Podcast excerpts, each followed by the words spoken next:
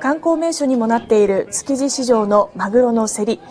外国人観光客の増加とともに直接魚に触ったり競り中にフラッシュを焚くなどマナーの悪さが目立つようになり安全面での問題も考慮して東京都は年末年始の間見学を禁止していました。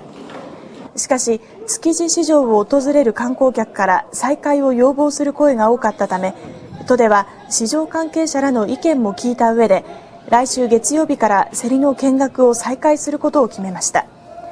今後は見学できる時間を午前5時から6時15分に限定した上で警備員を配置して英語やロシア語など4カ国語で注意文を配るなど対策をとって観光客に注意を促すことにしています。